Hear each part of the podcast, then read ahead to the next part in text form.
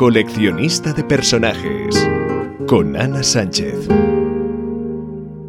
Construir personajes es un arte que me encanta estudiar y del que adoro hablar. Leer es un momento solitario, pero una vez terminas el libro, uno de los mayores placeres que existe es conversar sobre ese mundo que acabas de abandonar. En mi podcast puedes encontrar reseñas sobre personajes que me han fascinado a lo largo de mi vida e información teórica del proceso de construcción. Si quieres saber más de mí, visita el primer capítulo del podcast en el que me presento y explico a qué me comprometo con quien me oye. El personaje de hoy es Benjamín Miguel Chaparro de la novela La pregunta de sus ojos del autor Eduardo Sacheri. Esta novela cayó en mis manos porque Silvi49 Dama me la propuso en Instagram. Me puse en la tarea de investigar un poco y resulta que con fundamento en este libro hicieron la película El secreto de sus ojos que ganó el premio Oscar 2010 a Mejor Película Extranjera. Me leí primero el libro, luego me vi la película y mi decisión es que el personaje con el que me quedo es el del libro. La película es muy buena y la actuación de Ricardo Darín es increíble, pero no corresponde con el personaje construido en el libro. Para mí son dos obras independientes. Básicamente la película es una versión del libro acomodada al formato audiovisual en donde se cambian muchos elementos para hacerla más adecuada a ese formato, y eso es lógico. La película tiene un contexto de romance que te lo sacuden de frente en tu cara, mientras que en el libro el tema amoroso es un subtexto sutil. En la película el fantasma que es Irene lo convierten en un personaje muy fuerte y en cambio un personaje que calienta el alma en el libro, que es Sandoval, se ve absolutamente diluido en la película.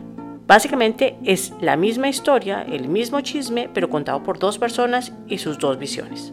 Una vez dicho esto, me remito al libro que tiene un hilo conductor maravilloso, la sutileza. Está escrito para que entre las líneas, emborronada entre rincones, veas los personajes y sus sentimientos.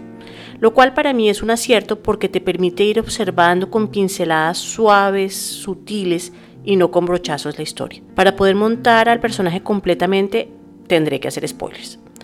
Así que intentaré evitar los temas más grandes, pero hay cosas como el amor de 30 años de Chaparro por Irene que lo sabemos desde los primeros capítulos.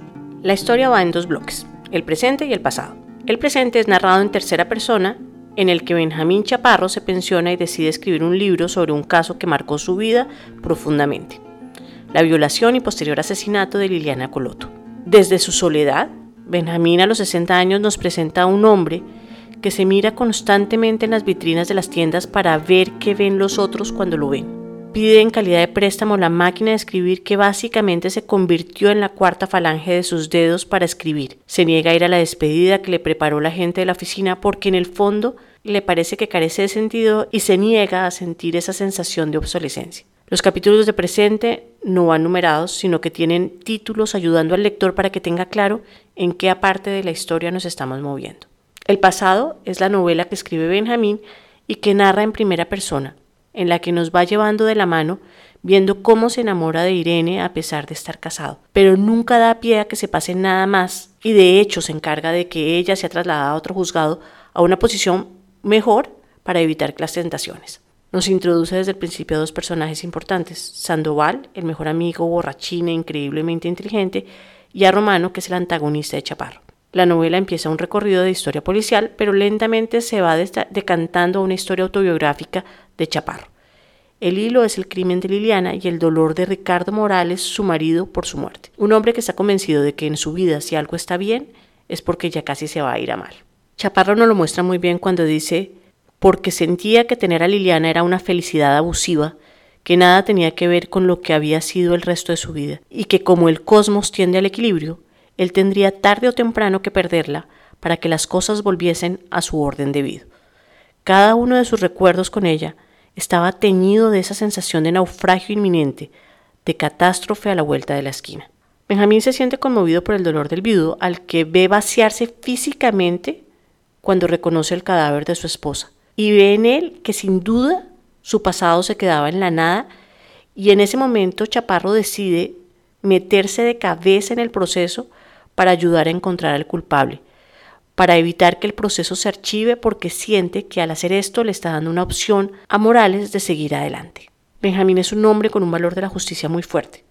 Lo vemos en el momento en que marca el antagonismo con Romano, que es cuando este por xenófobo y clasista hace que le saquen por tortura una confesión del asesinato a dos albañiles que estaban trabajando en el edificio en donde ocurrió el asesinato a pesar de que llevaban dos días sin ir a la obra por la lluvia, a pesar de que otro testigo, la que había visto salir al asesino, había dicho que era uno solo y la descripción que ella dio no correspondía.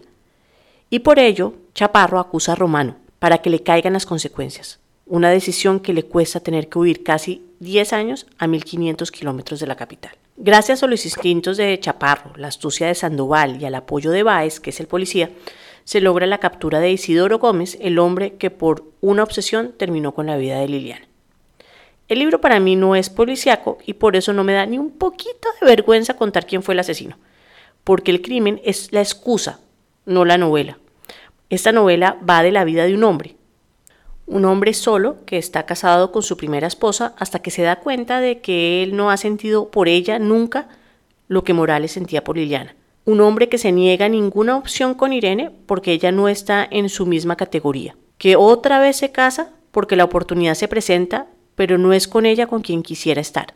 A él le toca huir de Buenos Aires gracias a que Romano quiere vengarse de haber tenido que irse de los tribunales. Por ello saca a Gómez de la cárcel aprovechando una amnistía de delitos políticos para que le sirviera de matón y para vengarse porque sabe que a Chaparro le va a doler. El día que van a buscarlo a su piso, Chaparro se salva, porque Sandoval tuvo la peor borrachera y no pudo volver a su casa hasta el otro día cuando encontró su piso deshecho. Baez, el policía, se encarga de que no sea cómodo para los esbirros del régimen perseguirlo y lo ayuda a que lo transfieran a un lugar muy lejano. Tres años antes de retirarse recibe la carta de Morales en la que le dice que va a morir y le pide que se encargue de un último favor para cuidarle su imagen después de muerto. Chaparro, con su visión de justicia, se encarga de que así sea. El chaparro del libro no es el expósito de la película. El cambio de apellido no es necesario en el libro, porque a través de sus páginas vemos a un hombre que se critica su pereza de terminar la carrera de derecho que le impidió ir más allá del cargo que ocupó por 30 años. Un hombre que es consciente de que tiene 10 años más que ella, que está casado inicialmente y luego es ella la que está también casada, es Chaparro quien fija dentro de sus creencias que sea imposible, pero más que por cualquier cosa, porque no quiere cambiar su mirada, no quiere que lo mire ella con vergüenza o simpatía por el amor no correspondido, y prefiere no saber. En la película recurren a expósito como el apellido, una palabra que nos remite a expósito, que es un recién nacido abandonado a cargo de la beneficencia pública, y a Irene Hornos le cambian el nombre no el nombre, su apellido, por un apellido compuesto más elegante, Meléndez Hastings, que acaba de llegar de Harvard. Ese dato es de la película, no del libro, haciendo que surja la duda de si el tema tal vez es un tema de diferencia de clases. Chaparro en el libro es un hombre solo, así tenga gente a su alrededor. El comienzo de la película me dejó desconcertada porque al que leí yo no lo veo piropeando a cuanta mujer se le cruza. En lo que sí lo vi identificarse fue en la introspección, en ese mundo reflexivo interno que le permite intuir y ver más allá de lo obvio. Otro elemento que me encantó en el libro fue ver su proceso de construcción de la novela. El proceso de definir por dónde empezar, qué contar, desde dónde contar la historia, ver la ansiedad del escritor ante la página en blanco, la emoción de ver cómo cada vez hay más hojas terminadas y ver la historia que coge fuerza.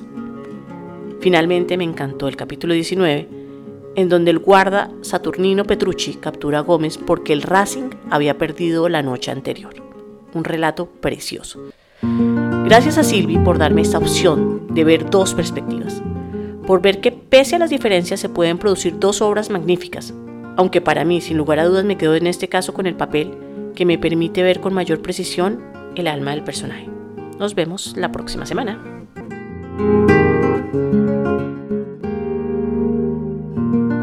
Si quieres entablar una conversación, deja tus comentarios o visita la página web anasanchezortega.com.